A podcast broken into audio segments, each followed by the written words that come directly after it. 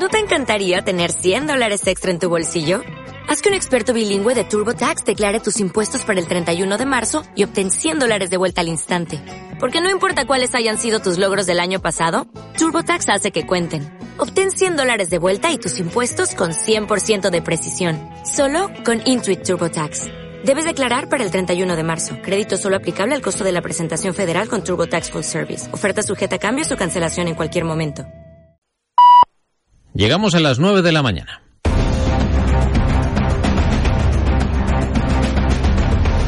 Primera hora, fin de semana. Radio Castilla-La Mancha. Es tiempo para resumir lo más destacado de todo cuando venimos contándole durante la última hora de radio.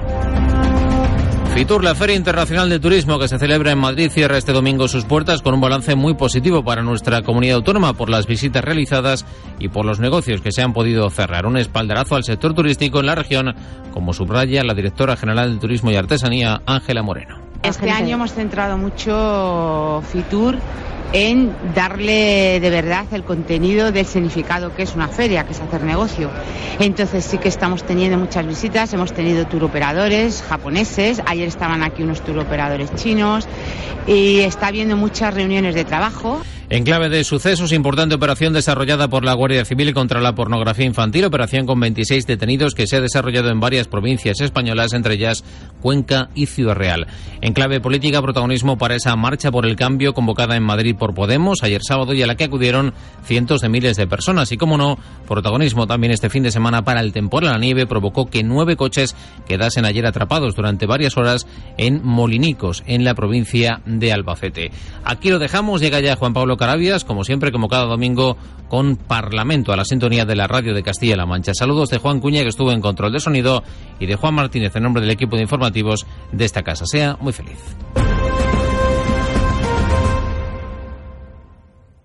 Los domingos es tiempo de Parlamento.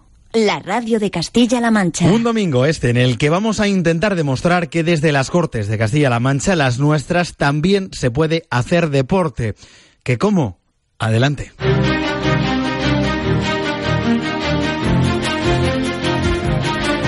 La radio de Castilla-La Mancha les abre las puertas del Parlamento.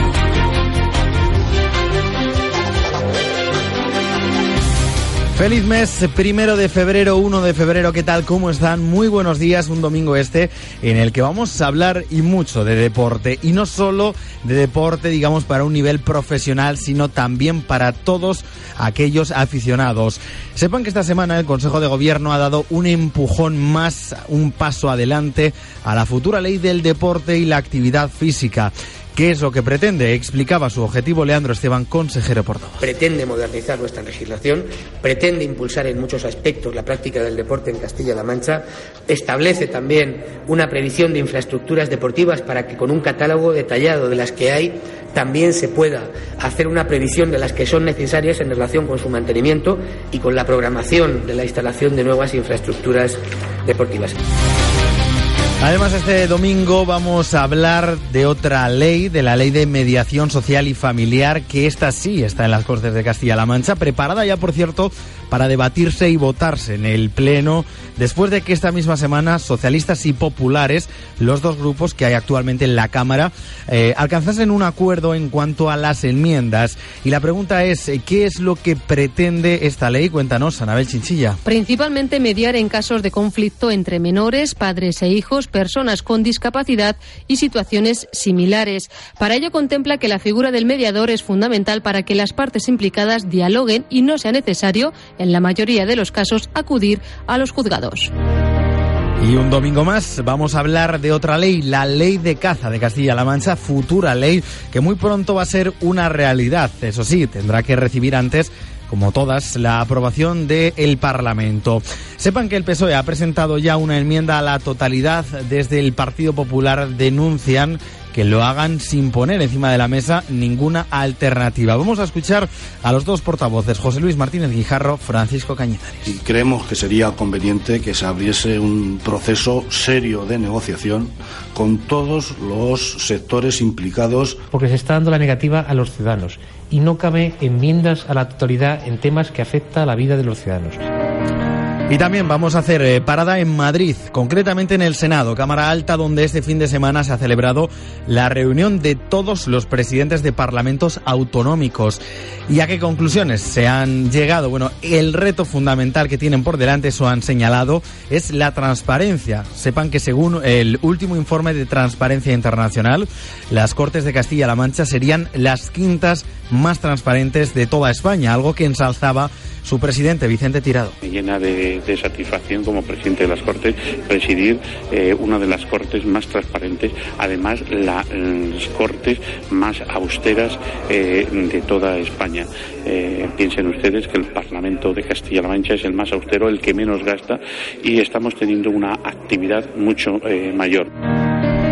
Bueno, además de todos estos asuntos, vamos a hablar con una mujer, es senadora portavoz además del Partido Popular de Castilla-La Mancha y muy aficionada a la moda, sí, a la moda además con un gran sentido del humor. Un poco antes de las 10 de la mañana vamos a charlar con Carmen Río Lobos ¿Qué nota, por ejemplo, un reto le da vistiendo a Pedro Sánchez o a Mariano Rajoy? La respuesta en un rato, pero para ello el favor que les pedimos siempre, que se queden con nosotros para que podamos entender un poquito más de lo que pasa en la casa de todos, en nuestro Parlamento. Escuchan la radio pública, esta es la suya, Castilla-La Mancha engancha. Parlamento, con Juan Pablo Carabias. Cinco siglos fabricando cuchillos, navajas y tijeras avalan la calidad de los productos realizados en Albacete. La cuchillería de Albacete es sinónimo de tradición, del trabajo bien hecho y de calidad. Si quieres tener la seguridad de comprar productos de calidad en cuchillería, asegúrate que está fabricado en Albacete. Cuchillería de Albacete. Nos gusta lo que hacemos, porque lo hacemos bien.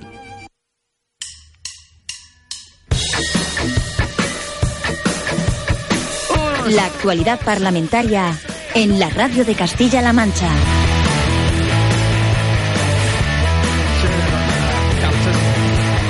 Un nuevo marco normativo que comprende de una manera integral y transversal en toda la acción de gobierno la actividad física y el deporte en Castilla-La Mancha y que eh, a partir de este momento y una vez evacuado el informe preceptivo por parte del Consejo Consultivo será de manera inmediata remitido a las Cortes para, como les decía anteriormente, buscar en su tramitación el consenso y, sobre todo, la aprobación en esta legislatura de la ley. Haciendo deporte, así hemos comenzado este mes en Parlamento. Bienvenido el mes de febrero. Acaban de escuchar al portavoz del Gobierno de Castilla-La Mancha, el consejero Leandro Esteban, este mismo pasado jueves. El jueves se celebró el Consejo de Gobierno eh, que dio luz verde a la ley del deporte y la actividad física, eh, que dio un paso más para su aprobación definitiva. Bueno, ¿de qué se trata? ¿En qué consiste? Vamos a charlar un rato, si les parece, de esta nueva normativa con el director general de deporte de la Junta de Castilla-La Mancha, con Juan Carlos Martín. ¿Cómo está, Juan Carlos? Muy buenos días. Buenos días. Bueno, esta ley todavía estamos diciendo que está en pañales, ¿no? Ahora pasa al consultivo, que es el órgano que tiene que hacer eh, las alegaciones pertinentes, si es que lo estima oportuno. Es un anteproyecto que después eh, pasará al gobierno, volverá al gobierno y ya llegará a las Cortes de Castilla-La Mancha para su debate y posteriormente su aprobación. Más o menos, eh, como estamos contando, pues allá por el mes de marzo, incluso antes, estará aprobada esta nueva ley de la actividad física y el deporte. Pero nosotros esta mañana, eh, señor Martín, le queremos preguntar cuál es el objetivo que se busca con esta ley o como hacemos con todas las leyes, ¿no? ¿Qué viene a hacer, eh, qué viene a cambiar de la vida de los castellano-manchegos? Bien, te digo, en primer lugar, creo que nada más llegar al gobierno y algo que fue relevante e importante, lo que hicimos es trazar una hoja de ruta en este caso fue un plan estratégico en el cual, con un horizonte 2020, pues nos dijo que una de las prioridades eh, y que teníamos que acometer con carácter casi de urgencia era pues eh, modificar y cambiar esa, esa actual ley que es cierto pues que tiene 20 años y principalmente, pues eh, yo creo, yo y los agentes del deporte, pues creemos todos que el deporte ha cambiado de una forma coherente con la sociedad. El deporte de ahora no es el mismo que se practicaba hace 20 años. Han salido disciplinas eh, como es la actividad física, la salud, donde pues no estaban legisladas. Y esta ley en concreto, pues por primera vez va a legislar la actividad física y la salud de los castellano-manchegos. Yo creo que es una ley y quiero comenzar diciendo que ha sido muy participativa. Nos sentimos muy orgullosos porque son dos años de trabajo, eso es cierto. Dos años de trabajo donde hemos contado con todos, y cuando digo con todos, con todos los agentes del deporte, eh, partiendo de federaciones, clubes, deportistas, ayuntamientos, universidad, Hemos, hemos estado trabajando en 11 mesas de, trabajo. Y o sea, que ha sido una ley, eh, señor Juan Carlos, eh, bastante consensuada, ¿no? Además, creo que incluso de las 20 entidades, eh, de los 20 asociaciones, clubes, etcétera, que han presentado alegaciones, se han admitido 34 de las 91 que había. Correcto, lo has dicho alto y claro. Eran 20 entidades, se presentaban 91 alegaciones, de las cuales se han aceptado 34. Y el resto, pues, eh, porque o bien no era competencia a, nivel regional o porque no era competencia inclusive de la misma consejería o la dirección general, no se han tenido en cuenta, ¿no? Y porque, bueno, creo que tampoco hay que tener en cuenta todas las alegaciones. Pero sí que es cierto que, aparte de las alegaciones, después de este gran trabajo que realizamos, lo que hicimos es pasar el anteproyecto a todos los los agentes para que cualquier eh, cosa que ellos vieran, cualquier fleco que hubiera que pulir, también se puliera antes de que estuviera expuesto a exposición pública. Y eso es lo que hicimos. Una ley que creo que va a tener efectos positivos en, por los 919 municipios de Castilla-La Mancha, eh, alrededor de 900.000 personas que practican de forma habitual actividad física y deporte, unos 130.000 eh, eh, personas con licencia que están dentro de las 41 federaciones de Castilla-La Mancha, esos 6.000 clubes que tenemos en nuestra comunidad y sobre todo también esas más de 600 empresas que están relacionadas con la actividad física y el deporte, lo que quiere decir que esta ley va a tener un impacto bastante amplio para la sociedad de Castilla-La Mancha. Enseguida vamos a hablar, si le parece, eh, Juan Carlos, de cómo va a afectarnos, digamos, día a día a los ciudadanos de Castilla-La Mancha, porque recordamos que no es una eh, no es una ley solo del deporte, eh, de las personas que se dedican a hacer deporte, sino también es una ley de la actividad física para prevenir pues enfermedades como por ejemplo esa tan famosa o que está ahora, eh, digamos, un problema que nos afecta tanto a la sociedad actual como es la obesidad. Pero vamos a centrarnos principalmente. Por ejemplo, nosotros vamos a poner un ejemplo. Eh, somos un club de, fútbol o de piragüismo o, un club de pádel que está ahora últimamente también muy en boga. Eh, ¿Qué problemas podríamos encontrar con la actual ley, con, la que está presente, como nos comentaba, desde hace 20 años y, cómo lo, lo vamos a intentar o cómo desde el gobierno lo van a intentar solucionar con con la, ley que está a punto de aprobarse en las Cortes de Castilla-La Mancha. Nos hablaba también hace tiempo el consejero de que se va a reducir la burocracia, ¿no? Todos esos papeleos con la administración. Correcto. Eh, mira, referente a los clubes, eh, en la ley actual, eh, pues hay dos tipos de clubes, el club elemental y el club básico. decir que ahora, pues eliminamos estos tipos de entidades deportivas, dejando solamente lo que es el club o sea, solamente, solamente un club. Crear eh, la figura de, del club deportivo eh, eh, como también un, un, club en segundo grado después de la federación. Es cierto que anteriormente también se tenía que otorgar y, hacer o, consolidar este club ante notario, pues ahora no, no se tiene que hacer ante notario. Se reduce también todos esos eh, procesos a la hora de inscribir el club en el registro de entidades deportivas eh, y sustituimos pues eh, con el documento de una declaración responsable. Con esto quiero decir que es cierto lo que tú has dicho anteriormente para crear un club había mucha burocracia por medio, había dos tipos de clubes, las administraciones al final solamente subvencionaban al club básico, al club elemental le dejaban de lado, entonces veíamos que, que no tenía sentido seguir teniendo esos dos clubes y solamente pues ahora lo que tenemos es la figura del club deportivo sin más. Dejamos y eliminamos el club básico y el club elemental. Con eso lo que intentamos es potenciar y que bueno pues en Castilla-La Mancha pues se formen más clubes porque al final los clubes pues como, como todos sabéis es uno son uno de los motores que impulsa el deporte la actividad física en Castilla-La Mancha. Bueno, nos ha llamado poderosamente la atención eh, esa cifra eh, que antes eh, mencionábamos de la obesidad sobre todo infantil. Uno de cada diez niños de Castilla-La Mancha padece obesidad infantil. Son datos que tal vez no estén actualizados demasiado son datos de desde 2012, pero aún así nos llama la atención, ¿no? Uno de cada diez niños padece obesidad infantil y si lo trasladamos a los, a los adultos, pues también parece que las cifras son eh, cuanto menos alarmantes, ¿no? Esta ley, eh, como decimos, es del deporte, por una parte va a beneficiar a las asociaciones deportivas, a todos esos clubes, federaciones, etcétera, etcétera, pero también viene, digamos, eh, a, cumplir una demanda del, resto de la generalidad de, la sociedad castellano-manchega, ¿no? Es la actividad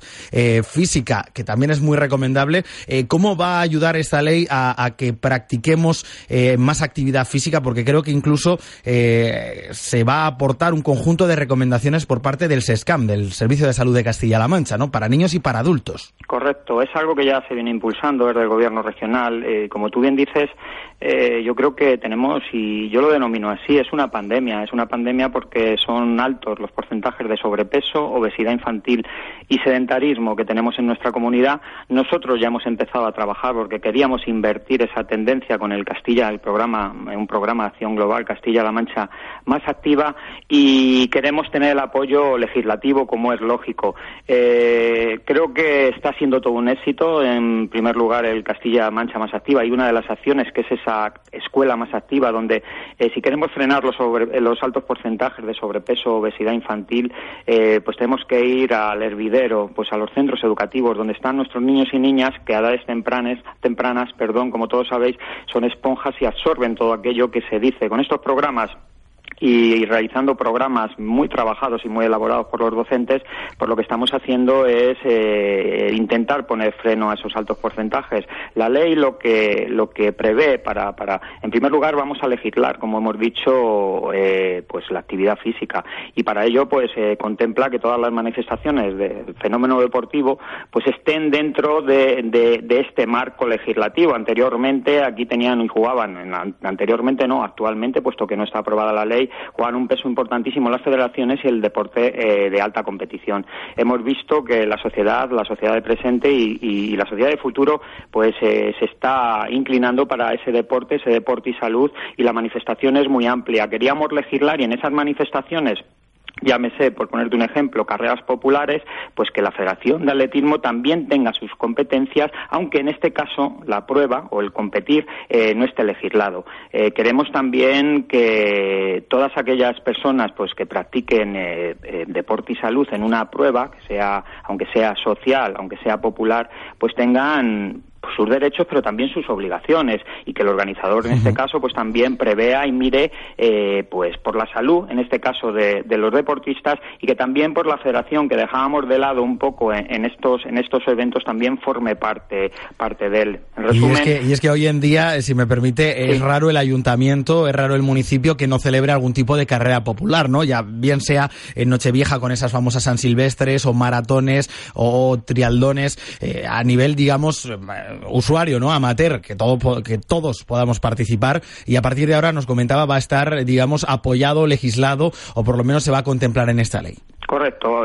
Por ponerte un ejemplo, a las modalidades deportivas eh, de carácter competitivo, llámese fútbol, atletismo, karate, etcétera, pues se va a añadir la modalidad de ejercicio físico de interés público, eh, de carácter no competitivo, como te puedo poner, pues las carreras sociales o el senderismo, por ejemplo, pero va a estar legislado. Ese es el, el objetivo en este caso y en este articulado para definir la actividad física, el ejercicio físico, que en la ley actual pues no está legislado.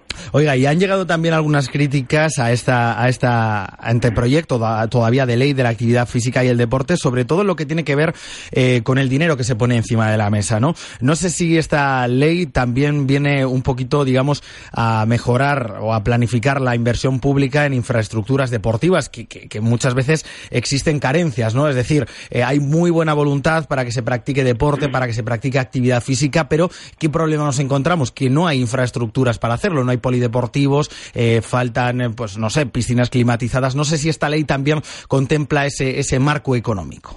Ahí, si me permites, discrepo un poco con, contigo, pero por supuesto que, será una crítica, una queja. Yo creo que Instalaciones Deportivas Castilla-La Mancha está bien dotada y, y si tiene que sobrar algo, me atrevería a decir que sobran piscinas climatizadas que, por cierto, algunas de ellas se están cerrando. Partiendo de ahí lleva sí, razón. Bueno, no es una crítica mía personal, ¿eh? es una crítica que han hecho ya desde algunos eh, clubes, desde algunos eh, grupos que dicen que, que, no hay infraestructura suficiente. A lo mejor no son piscinas climatizadas en concreto, pero a lo mejor polideportivos o algún tipo de, de, de infraestructura. No sé cómo, cómo lo va a legislar o lo va a contemplar esta ley. Sí, yo creo que aquí lo más importante, yo creo que la ley de, de 1995 eh, no ha evitado la, la, duplicidad entre administraciones. Eso sí que es cierto porque no estaba marcada. La nueva ley se marca como objetivo evitar esta duplicidad administrativa. Y yo más que a la construcción, como, como hablábamos anteriormente, de instalaciones deportivas, que por supuesto que hay que incidir y en aquellos municipios donde realmente queremos fomentar la actividad física, bien porque haya eh, un número elevado de clubes, porque alguna de las disciplinas deportivas esté más erradicada en ese municipio, hay que construir, por supuesto que hay que construirlo. Pero yo me voy más a esa duplicidad.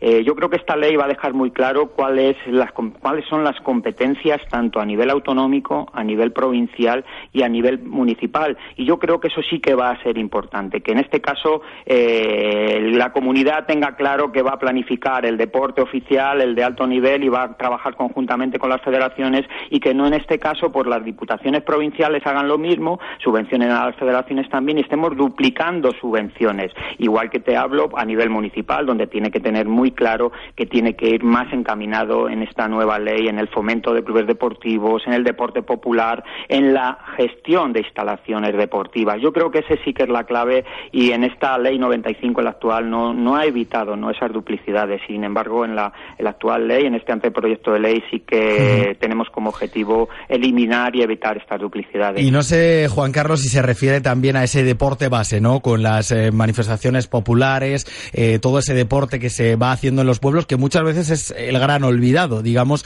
eh, de toda España. Siempre se habla de, deportistas a nivel, digamos, internacional o a nivel más profesional, pero el deporte base también viene reforzado, ¿no? Se va a reforzar con esta nueva normativa. Por supuesto. Yo creo que queda muy marcado en el, en el deporte escolar, en el articulado que, que habla del deporte escolar, esos dos itinerarios el itinerario de rendimiento deportivo, que estaba muy erradicado en el anterior modelo y que con este modelo lo que queremos es cambiar, y el nuevo modelo que llevamos trabajando tres años con él, que es el, itinerario de la actividad física y la salud. Y ahí es donde nos hemos volcado, porque hemos visto que no todo el mundo, como tú bien dices, pues quiere competir, no todo el mundo quiere estar pues, los fines de semana eh, haciendo kilómetros, porque tenemos un problema en nuestra comunidad y es que es muy dispersa y el campeonato regional y el deporte escolar a nivel regional pues pues eh, es sacrificado porque hay que eh, hacer muchos kilómetros, pero sí que teníamos claro que con este nuevo itinerario lo que, lo que queremos es, punto uno, llevar la actividad física a todos los rincones de nuestra comunidad, a esos pueblecitos más pequeños, haciendo concentraciones multideportivas para que eh, se practique actividad física eh, concentraciones multideportivas y que luego el niño o incluso los técnicos pues decidan que eh, ese niño debería estar en una federación porque tiene unas cualidades que bueno pues puede puede ser eh, bastante bueno en, en cualquier modalidad. Y es por eso que nos hemos centrado mucho en el deporte base en el deporte escolar y con esos dos itinerarios que yo creo que, que van a hacer que ese deporte escolar que hacíamos eh, usted y yo seguramente hace años donde veíamos que, que los que estaban involucrados realmente eran los colegios eran los centros educativos.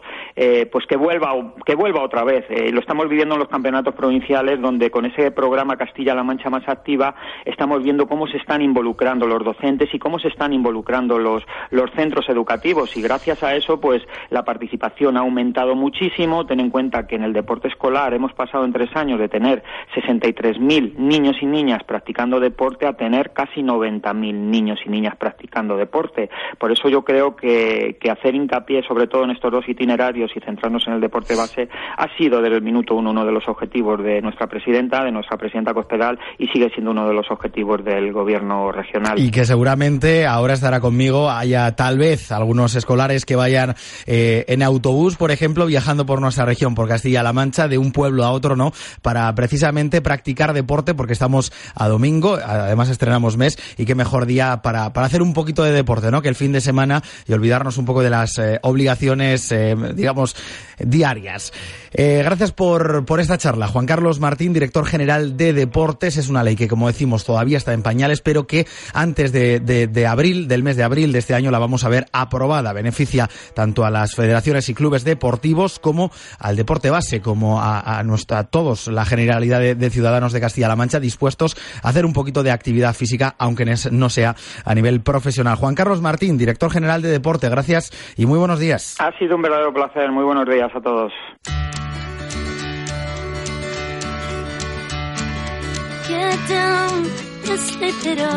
Las Cortes de Castilla-La Mancha, más cerca de ti.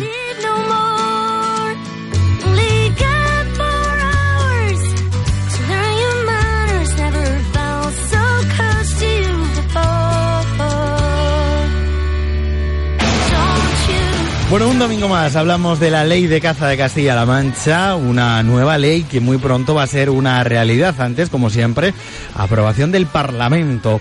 Pero bueno, sepan que es una norma que continúa su tramitación parlamentaria y sobre todo de la que ya han surgido varias voces discrepantes. Lo hemos contado aquí estos últimos domingos en Parlamentos. Voces discrepantes como por ejemplo varios grupos ecologistas y también la del Partido Socialista que ha presentado una enmienda a la totalidad. Cristina Hoyos. Desde el PSOE consideran que el modelo que plantea la nueva ley de caza no tiene en cuenta los nuevos usos del medio natural, por ejemplo, dicen el del turismo.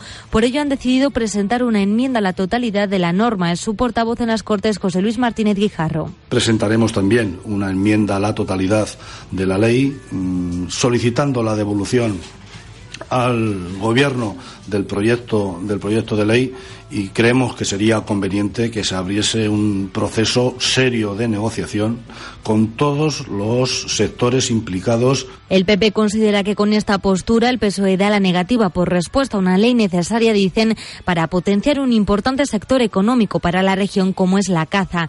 El portavoz popular en las Cortes, Francisco Cañizares, ha lamentado además la falta de alternativas de los socialistas. Se puede estar más o menos de acuerdo con una ley en concreto, pero lo que no se puede hacer es dar la negativa por respuesta, porque se está dando la negativa a los ciudadanos y no cabe enmiendas a la totalidad en temas que afecta a la vida de los ciudadanos. Se puede hacer una enmienda a la totalidad, pero se debe presentar un texto alternativo. Se tiene que decir cómo se resuelven los problemas, cómo se aportan soluciones. Por su parte, APRO y la Federación de Caza de Castilla-La Mancha han valorado la rectificación emitida por los ecologistas que forman la plataforma contra la ley.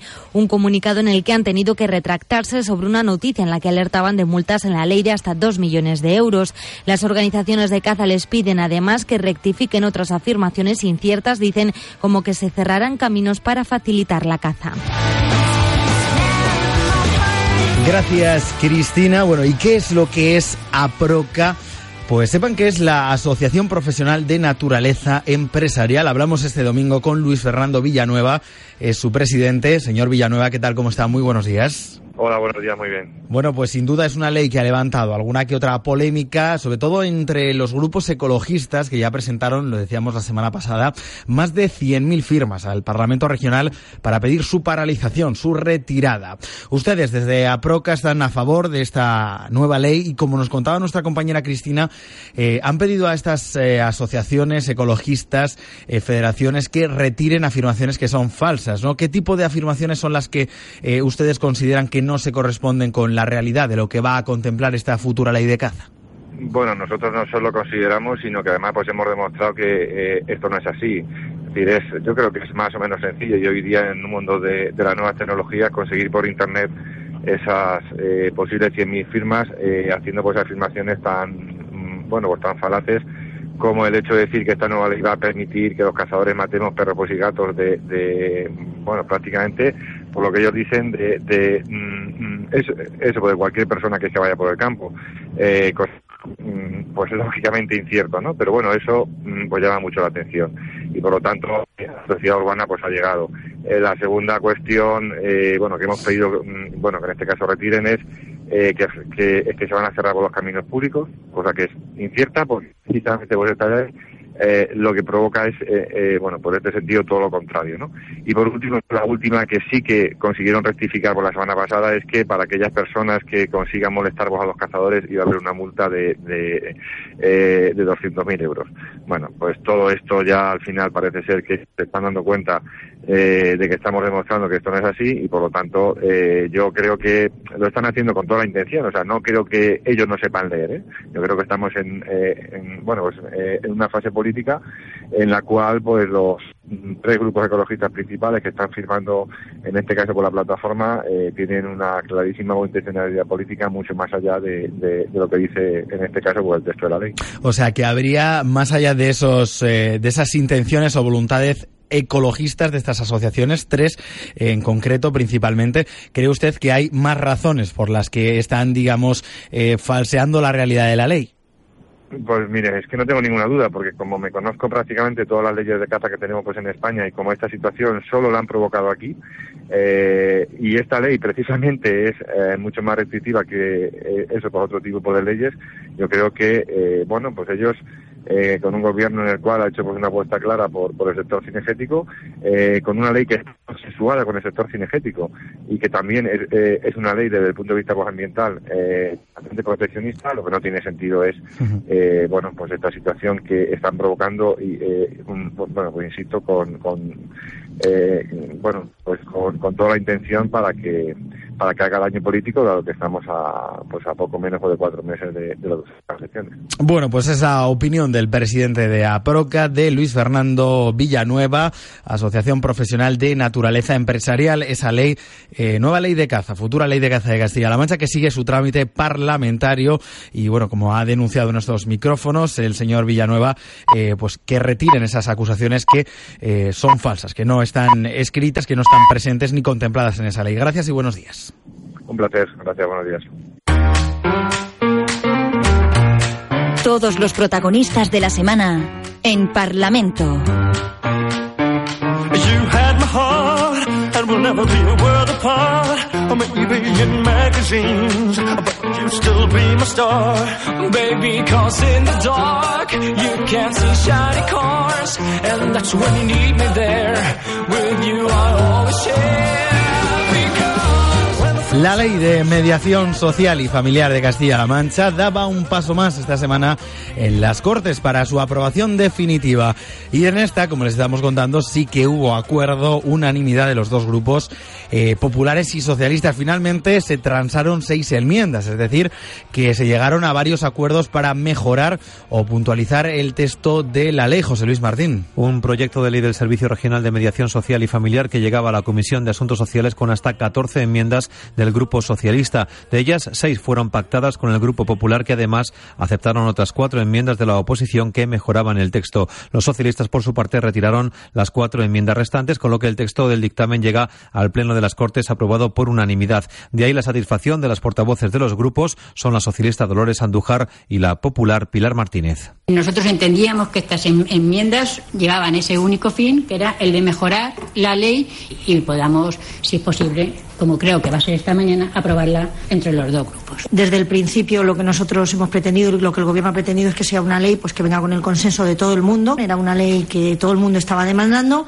y yo sinceramente quisiera expresar desde aquí el deseo que de verdad que mmm, sirva para resolver esos conflictos y llegue y los resuelva del mismo modo que estamos haciendo aquí hoy. La ley del Servicio Regional de Mediación, muy demandada por jueces y fiscales de nuestra comunidad, nace con el objetivo de superar los conflictos entre las personas, evitando la violencia, el desapego emocional y la ruptura familiar o social, entre otros los conflictos entre menores y sus progenitores, rupturas de pareja o los relativos al ejercicio de la tutela de menores o personas con discapacidad. Gracias, José Luis. Ese es el esbozo de las eh, líneas principales eh, de lo que pretende y de los objetivos que busca esta nueva ley de mediación social y familiar. Pero vamos a profundizar un poquito más en ella con la señora eh, Silvia Balmañas, directora general de Familia, Menores y Promoción Social de la Consejería de Sanidad y Asuntos Sociales. ¿Qué tal, Silvia? Buenos días. Hola, buenos días. Bueno, y bienvenida a este Parlamento, ¿eh? en primer lugar. Eh, queríamos hablar, charlar eh, con usted un ratito sobre esta nueva ley eh, de mediación social y familiar que todavía, como decimos, no se ha aprobado. Sí que ha alcanzado ese consenso en la última comisión, como estábamos escuchando, y ahora, eh, digamos que va al pleno, va al, al plenario de las Cortes para su debate y posterior aprobación. Es una ley, digamos, sensible porque es un tema como es el menor, ¿no? En la que generalmente siempre se suelen alcanzar grandes pactos eh, políticos. En primer lugar, eh, para que todos podamos entender, Silvia, a qué nos estamos enfrentando, de qué estamos hablando, cuéntenos, eh, en resumidas cuentas, eh, qué viene a hacer esta ley, qué objetivos persigue y por qué, digamos, es necesaria, por qué el Gobierno la pone encima de la mesa. Bueno, es una ley eh, extraordinariamente necesaria porque lo que hace es regular un servicio público, un servicio que se va a prestar en Castilla-La Mancha de forma integrada e integral, en el que se utiliza un instrumento de extraordinaria importancia para solucionar conflictos entre las personas, de la manera eh, que, que además esas personas se pongan de acuerdo entre sí sin necesitar acudir a, a que alguien ponga orden, sea un juez o sea un árbitro en su relación. Entonces es fundamental dotar a esas personas de ese instrumento para conseguir ellos mismos, por sí mismos, alcanzar acuerdos. Es decir, que es una ley que principalmente, digamos, que trata de resolver, entre comillas, ¿no? Eh, de, vida, eh, de, forma extrajudicial, sin acudir necesariamente a los juzgados, eh, sin un tutelaje de un juez, problemas que puedan surgir en el seno de, de muchas familias aquí en Castilla-La Mancha. Efectivamente, se trata fundamentalmente de eso, de familias o de colectivos que se relacionan entre sí. La ley se diferencia de otras leyes, es una nueva generación de leyes de mediación, que las diferencia de las que hay en otras comunidades autónomas, de la que había en Castilla-La Mancha, porque no se limita a regular la mediación en casos de ruptura de pareja, que es importante, sino que lo hace de una forma, como decía, integrada e integral. Es decir, quiere abarcar y abordar todos los conflictos que puedan surgir en cualquier ámbito. Pero entonces, Silvia, eh, ¿a quién va dirigida, digamos, la ley? ¿Va dirigida a los menores? ¿Va dirigida a qué tipo de, de casos que puedan surgir o de problemas, de disturbios en ese seno de, de, convivencia familiar? Pues nosotros entendemos la mediación social la que se refiere a colectivos especialmente sensibles o vulnerables. Es decir, la mediación se puede dirigir a cualquier persona que tenga un conflicto, pero nosotros nos queremos ocupar de aquellos que nos parece que merecen una especial protección y por eso tiene esa característica de social. Pues personas mayores, personas con discapacidad, personas, eh, mm, por supuesto, los menores. Lo que pasa es que hay que entender también una cosa, que en la mediación la las personas que median realmente son las partes, por lo tanto tienen que tener capacidad para mediar. Eso no significa que los menores no lo tengan, por supuesto que sí, pero eh, necesitamos esa capacidad mínima para mediar. Por lo tanto, se trata de relaciones no solamente con los menores, con las personas con discapacidad, con las personas mayores, sino que los conflictos han podido surgir en torno a ellos. Imaginémonos unos hijos que no se ponen de acuerdo en el cuidado de un padre o de un familiar que tiene una discapacidad. Bueno, pues en esas eh, se trata de poner a su servicio un, un instrumento que les ayude a encontrar la mejor solución en beneficio fundamentalmente de las relaciones entre ellos, pero también de la persona que se encuentra en esa situación de Por lo tanto, vemos fundamental eh, la figura del mediador, ¿no? Que es un mediador social. Cuéntenos un poquito más eh, cómo trabaja, a qué se dedica un mediador social, cómo es su día a día, eh, porque yo entiendo, eh, vamos, no sé, me, me- me parece a mí que, por ejemplo, en una, en una situación como la que usted ha planteado, unos hijos que no se ponen de acuerdo entre ellos para, para resolver el problema de su padre dependiente, de con quién se queda, ¿no? El padre. No sé si puede ser problemático que una persona ajena a ese domicilio entre a mediar o las partes suelen estar prácticamente de acuerdo. Cuéntenos cómo es esa labor de mediación eh, social y familiar. Bueno, las partes necesariamente tienen que estar de acuerdo porque no se le puede obligar a nadie a, so- a someterse a un proceso de mediación. Es decir, la mediación parte de, de una ventaja y es que las personas que, que se ven involucradas en una mediación están involucradas porque ellos quieren. Es decir, es voluntaria absolutamente. A nadie se le impone una mediación porque no se le va a imponer una solución. Por lo tanto, si ellos no están dispuestos a alcanzar una solución, pues el trabajo es inútil. Estaríamos ante otros instrumentos de intervención. Pero la mediación no es una intervención, simplemente eso. Por lo tanto, el mediador lo que hace es una persona especializada, es una persona que tiene una formación concreta y específica eh, y que con el conocimiento de la materia que, tiene, pero sobre todo de las técnicas de la mediación, lo que hace es favorecer, facilitar que las propias partes lleguen a un acuerdo. Es muy importante distinguir al mediador del árbitro. El árbitro es una persona que toma una decisión en relación con los diferentes puntos de vista que se le exponen, como el juez lo hace en, en el tribunal. Sin embargo, en la mediación son las partes las que firman su acuerdo, su convenio, el que les regula a ellos, el que ellos se han dado. El mediador, por lo tanto, tiene que ser un, un, absolutamente neutral. No toma partido en ningún momento. Solamente ayuda, favorece esa comunicación entre las partes que son las realmente protagonistas del Claro, a proceso. través del diálogo, ¿no? Entendemos en muchos, en la mayor parte de las diálogo. Efectivamente. O sea, que se involucra, digamos, en la situación familiar y poquito a poco va dialogando con las dos partes y, y llegando a, a- en gran medida a un entendimiento entre las dos. Favorece sobre todo que las partes dialoguen entre sí. Esa es, esa es su principal tarea, su principal misión. Imaginemos también, Silvia, si le parece que, mm, bueno, pues eh, somos unos padres que estamos en, en nuestra casa y tenemos problemas con nuestros hijos eh, adolescentes, problemas no, no los habituales, ¿no? Problemas graves de que nuestros hijos, pues, eh, tienen algún tipo de, de- eh, que no se resisten a, a volver a casa a dormir, eh, entonces el padre les trata de imponer un castigo, bueno, de alguna manera, eh, pues que haya desavenencias en el seno familiar, ¿no? Nosotros en nuestra casa detectamos este problema, eh, ¿cómo nos va a ayudar la ley? ¿Cómo podemos eh, ponernos en marcha eh, con la Junta de Comunidades una vez que se apruebe? eh? Todavía no está aprobado, pero una vez que se apruebe, eh, ¿cómo lo tenemos que comunicar, Silvia, para que se nos ayude en este seno familiar? Bueno, nos- en- eh, desde el Gobierno de Castilla-La Mancha, la verdad es que la Consejería de Asuntos Sociales ya tiene diferentes instrumentos para abordar este tipo de situaciones.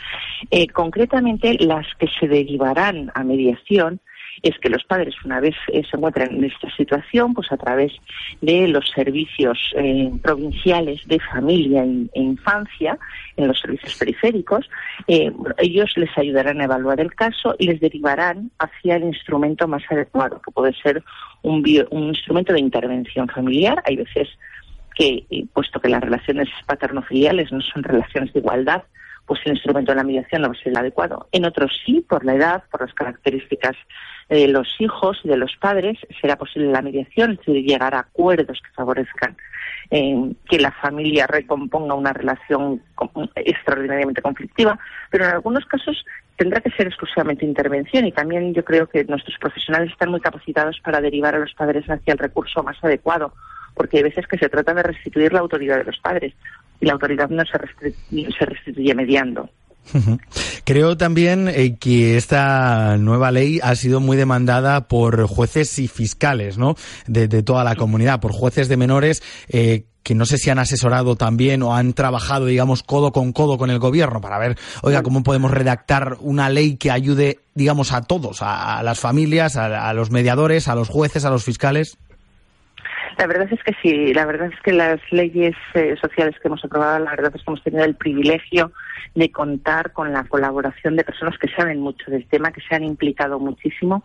Eh, los jueces y los fiscales lo han hecho, lo hicieron ya en la ley de, de protección jurídica de la infancia y la adolescencia de Castilla-La Mancha y lo han vuelto a hacer ahora. Yo quiero agradecer al presidente del Tribunal Superior de Justicia, al fiscal superior, que se implicaron muchísimo en la elaboración de estas leyes, designando personas extraordinariamente cualificadas y concretamente en esta ley, pues eh, el, juez decano de Toledo, eh, José Ramón Brigidano y varias fiscales, entre las cuales quiero citar a Carmen Mendiola de Ciudad Real o Rocío Rojo de Guadalajara, eh, pues han trabajado de una manera muy directa, pero no han sido los únicos representantes del Colegio de Trabajadores Sociales, del Colegio de, socio- de Sociólogos, de Psicólogos, de Educadores Sociales.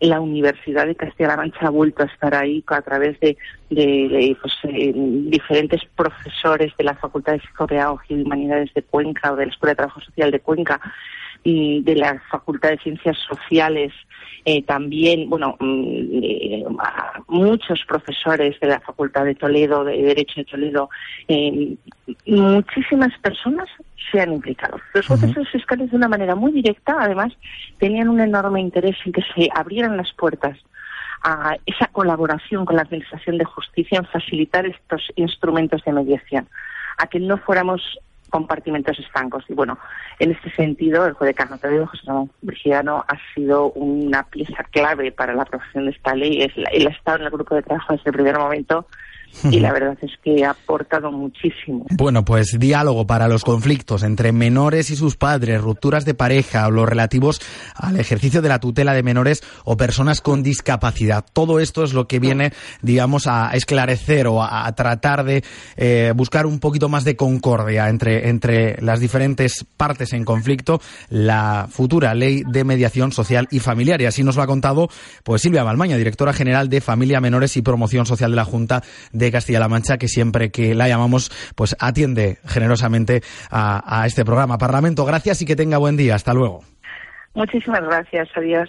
Los domingos de 9 a 10 de la mañana, Parlamento la radio de Castilla-La Mancha. Y enseguida vamos a charlar en este Parlamento con la portavoz del Partido Popular, Carmen Río Lobos. Pero antes nos hacemos eco de una proposición no de ley que el PSOE ha presentado esta semana ante el Congreso. Es una propuesta que tiene que ver con esa nueva ley electoral de Castilla-La Mancha. Con ella invitan, instan al Gobierno de España que asuma su obligación, dicen, de garantizar el cumplimiento de los tratados internacionales sobre procesos electorales en toda España, algo que no ocurre, denuncian, con la ley electoral de Castilla-La Mancha. Desde el Partido Popular, sin embargo, lamentan que el PSOE pierda el tiempo a su juicio en asuntos que están a punto de resolverse. Recuerdan que ya está en manos del Tribunal Constitucional y vaticinan un nuevo varapalo al PSOE, como ya ocurrió, recuerdan, con la eliminación de los sueldos a los diputados. El primer café.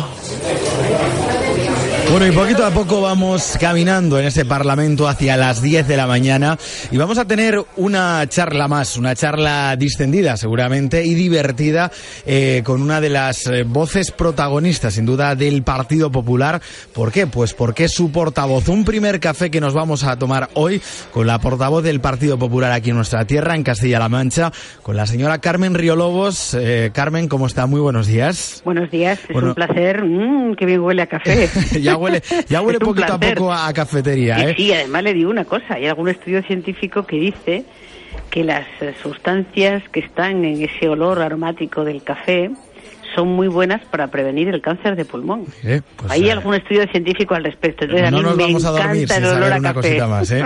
bueno, cuéntenos, Carmen, ¿en qué cafetería nos encontramos a esta hora de la mañana? No sé si en el Senado o ha optado usted más por Talavera, que es la ciudad en la que reside, no sé. Pues vamos a ver, yo creo que hoy podríamos estar perfectamente en una de las cafeterías que hay en la zona centro de Talavera, en la Plaza de la Trinidad, por ejemplo, de Talavera, o en la Plaza de Zocodover, que también hay muchas y muy importantes. O sea, que Carmen Río Lobos eh, tranquilamente va a tomar café sin ningún tipo de, problema, ¿no?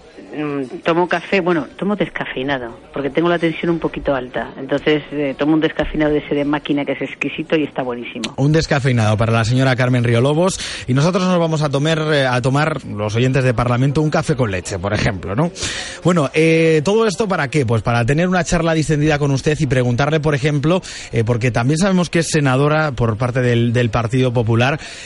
Carmen, ¿cómo surgió toda esta historia de cuando dijo, por ejemplo, en su casa, mamá, quiero dedicarme a la política, ¿no? fue un poquito por razones familiares, su familia también eh, se ha dedicado a este, a este arte de servir o, fue por iniciativa propia. No, fue, eh, soy la primera de mi, de mi familia que está en política, eh, no habíamos estado jamás en política ninguno, y fue, vamos yo tengo unos antecedentes previos, y es que yo estudié en Oviedo, la primera parte de la carrera de biológicas que hice y la segunda parte en Salamanca. Y en Oviedo tuve la oportunidad en la etapa de Oviedo. Ha dicho usted que hizo ideológicas. No, biológicas. Ah, biológicas. Biológicas, ciencias biológicas. Ciencias, biológicas. Vale, vale, vale. Y lo hice, y lo hice en Oviedo donde había estudiado también el bachiller eh, y eh, allí fui delegada de, de curso en la Escuela de Ingenieros de Minas, donde hice mi selectivo de técnicas y luego fui delegada de curso en los tres años hasta tercero que hice de biológicas. Es decir, que allí tuve una cierta, una cierta, un cierto acercamiento a lo que es la representatividad, en aquel caso era de mis compañeros en las facultades, Sí. y después, pues bueno, a llegar hasta ser concejal del Ayuntamiento de Talavera, que fue O sea, que empezó siendo política. toda esta historia, digamos, delegada, y fue donde le picó Delegada el gusanillo. curso, exacto. Bueno, no, no, luego lo abandoné porque aquella etapa era una etapa muy dura, en la lucha, una lucha muy importante dentro de la universidad. Estábamos justo en la etapa en que murió Franco y empezó eh, el florecimiento de la democracia, eh, las primeras elecciones democráticas, eh, la ley para la reforma política, eh, en fin, es que esta, esta- la, la- la- la- la elaboración de la Constitución española, eso eran unos años absolutamente fascinantes. Yo terminé la carrera en el año 78, cuando se aprobó justo la Constitución española, es decir, que fueron unos años de universidad, mm, en la primera etapa muy combativos, porque estábamos luchando contra el franquismo. Muy y en la segunda etapa- ¿no? Sí, sí, y en la segunda etapa porque ya estábamos prácticamente pues eh, la- elaborando la, la, la, la, la- la nueva Constitución. Y Carmen, ha ido pasando el tiempo, ahora que saca a colación la Constitución del 78, ¿está plenamente en vigor? ¿Habría que cambiarla? Bueno, déjeme que le cuente lo- la última parte de, de lo Adela- que estaba adelante, antes adelante. Luego me- luego resolvemos la otra luego pregunta. resolvemos eso. Entonces, eh, eh, después, ya pasados los años, después de 25 años de trabajo profesional en el Instituto de Ciencias de la Salud de Castilla-La Mancha, siendo funcionaria del Estado desde el año 78, después de 25 años de trabajo, de cotizar a la Seguridad Social y demás, ya entré por primera vez en política en el año 95 de forma absolutamente casual y fortuita. Y de hecho en esas listas yo fui como independiente de número dos, ganamos en el Ayuntamiento de Talavera de la Reina, estuvimos gobernando durante cuatro años Después estuve cuatro años en las Cortes de Castilla-La Mancha, de portavoz adjunto con Agustín Conde. Luego volví otra vez al ayuntamiento como portavoz, fui candidata a la alcaldía en el año eh, 99 y a continuación ya fui eh, a las Cortes de Castilla-La Mancha y luego al Senado. Es decir, que ha sido un recorrido desde ser concejal de un ayuntamiento gobernando con muchísima tarea y muchísimo trabajo a llegar en este momento a ser senadora. Eh, la pregunta que, la le hacía, eso es, eh, la- sí. eh, porque me- nos comentaba usted que en el 78 parece que empezó todo esto de la aventura no política Sí, de la señora sí, Carmen vamos a Riolobos. Eh, esa eh, constitución, nuestra Carta Magna, ¿tiene hoy pleno vigor tal y como lo concibieron ustedes en aquel momento? Sin ninguna duda. Se trataba de la reconciliación de todos los españoles. Todos los partidos políticos colaboraron en la elaboración de la Carta Magna. Es una constitución, yo creo que admirable, que nos ha dado los mejores años de desarrollo económico de nuestro país. Es que hay que echar la vista atrás y pensar que hace no muchos años, que hace no muchos años, en el 78, nuestro país estaba a años luz de todo, de Producto Interior Bruto, de salarios, de prestaciones sociales de todo tipo, de la sanidad, la educación. Hemos dado un paso de gigantes y ha habido toda una generación, la de nuestros padres y fundamentalmente de muchos de nuestra generación, que nos hemos dejado la piel para que este país mejorara y realmente es un país que vamos a, a dejar a nuestros hijos muchísimo mejor del que recibimos nosotros en los años 60 y 70, sin ninguna duda. Bueno, pues tiene pulso, según la señora Riolobos, ya nos ha dado una exclusiva que estudió biológicas, que es algo que por lo menos nosotros aquí en Parlamento desconocíamos. Una mujer de ciencias que de repente decide meterse a la política, eh, tiene una trayectoria diferente, ¿eh? y que me Porque encantaba, me encantaba la investigación, he hecho mucha investigación aquí en Castilla-La Mancha, teníamos unos equipos muy importantes en el Instituto de Ciencias de la Salud, me encantaba el laboratorio, la microbiología, la genética y soy una enamorada de la ciencia. De la por ciencia. Eso, sí, por eso. Y una enamorada nos han contado, señora Riolobos, vamos a cambiar, si le parece, de escenario, escuche a ver si le suena esto.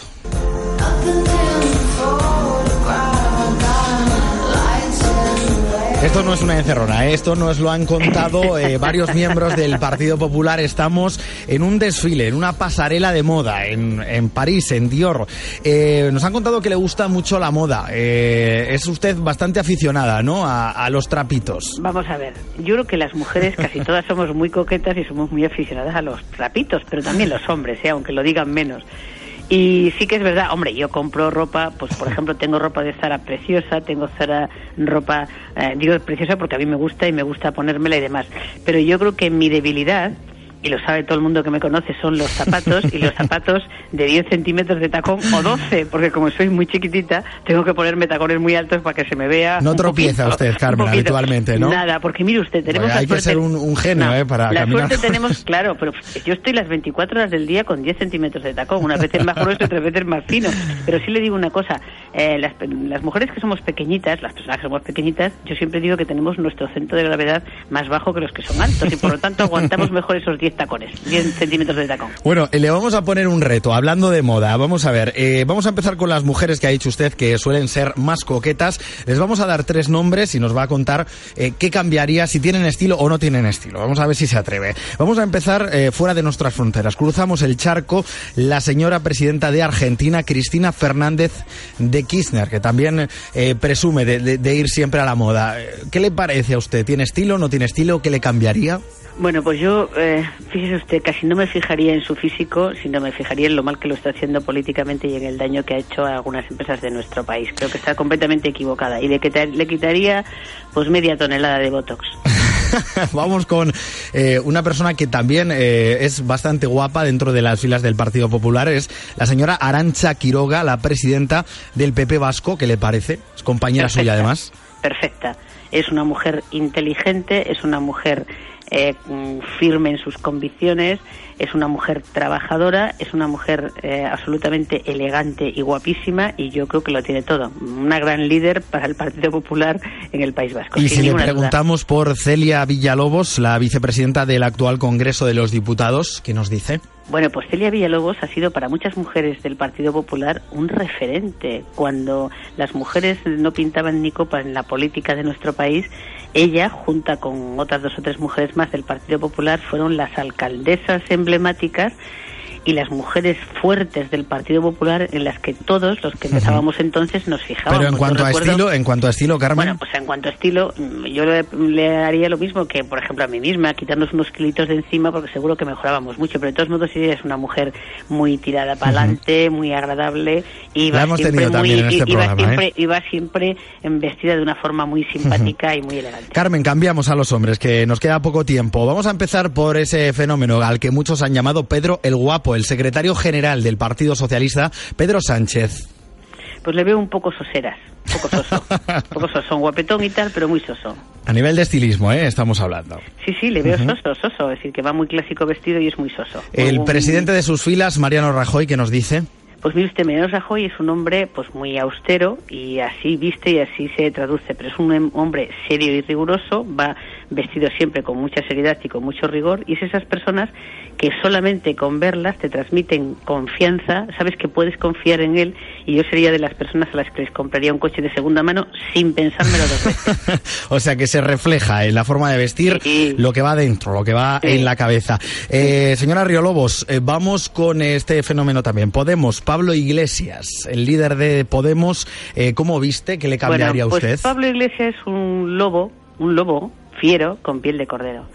Y además, pues yo creo que una persona que cambia de idea cada cinco minutos y que desde luego las ideas que tienen, que son comunistas 100%, llevarían a nuestro país y a un fracaso absoluto y a un retroceso de 30 años. Y si hablamos de estilismo, señora Riolobos, lo que está a pasando centrarnos. en algunos países sudamericanos donde gobierna Podemos. Y si nos centramos en el estilismo, suele llevar generalmente camisas blancas, sin abrochar, eh, sin corbata. Eh, ¿Qué opina de Pablo Iglesias? Con coleta, no sé si, si a usted Bueno, le... pero es le- que él ten- tenga en cuenta que eso es, es, si usted se fija, va siempre igual, porque eso es una persona, es una, un estilo perfectamente premeditado, perfectamente estudiado y perfectamente dirigido a las personas a las que quiere engañar por un lado o atraer por otros porque son del mismo signo político, sin ninguna duda, ¿entiende? Y él luego, si usted se fija, tiene una mala leche impresionante y algunas veces cuando algún periodista ha logrado sacarle de quicio se le ha visto, como la otra noche en la sexta insultando a un periodista simplemente llamándole no sé qué, simplemente porque no estaba de acuerdo con él o porque le replicaba. Es un hombre que está acostumbrado a predicar, como hay algunos telepredicadores, y a decir en su programa de la turca lo que le da la gana sin que nadie le contradiga, tiene una legua viperina para insultar y lo hemos visto en los medios de comunicación como anda insultado, pero en la televisión intenta parecer con piel de cordero un corderillo que está contando las cosas, que pobrecito, que hay veces que hay algunos que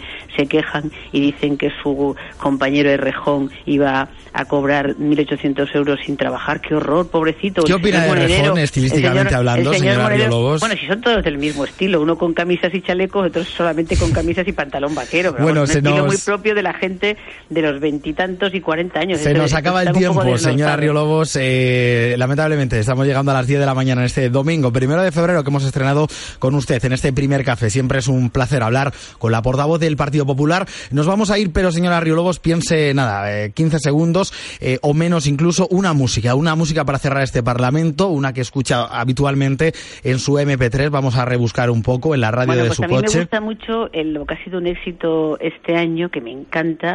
Eh, ¿Cómo se llama? ¿Bailando? ¿Puede ser? Eh, pues- Bailando, sí. Venga, de Enrique Iglesias, ¿no? Exacto, La- me encanta, bueno, me pues con encanta. e- con Es esa canción de vamos a ir. reggaetón y tal, me parece una preciosa. Pues nosotros vamos a decir eh, eso, que esa, esa, esa, esa música vamos bailando, es la ¿no? que va, va a orientar el que vamos a ganar el Partido Popular las elecciones en Castilla-La Mancha y en los ayuntamientos de Castilla-La Mancha. Volveremos a hablar, eh, portavoz del Partido Popular y senadora también de- del Partido Popular. Eh, Carmen Río Lobos, que tenga buen día. Un abrazo, Muchas hasta luego. Gracias, muchas gracias. Yo te miro y se me corta la respiración. Cuando tú me miras se me sube el corazón. Me palpita lento el corazón. Y en un silencio tu mirada dice mil palabras. La noche en la que te suplico que no salga el sol. Bailando,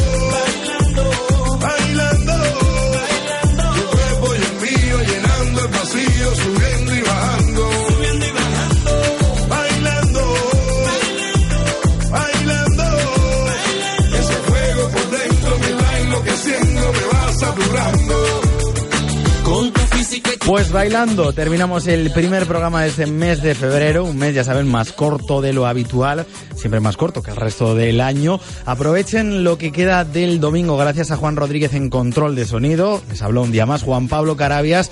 Y nada, disfruten de esta jornada primero de febrero, 1 de febrero. Hasta el próximo domingo, adiós.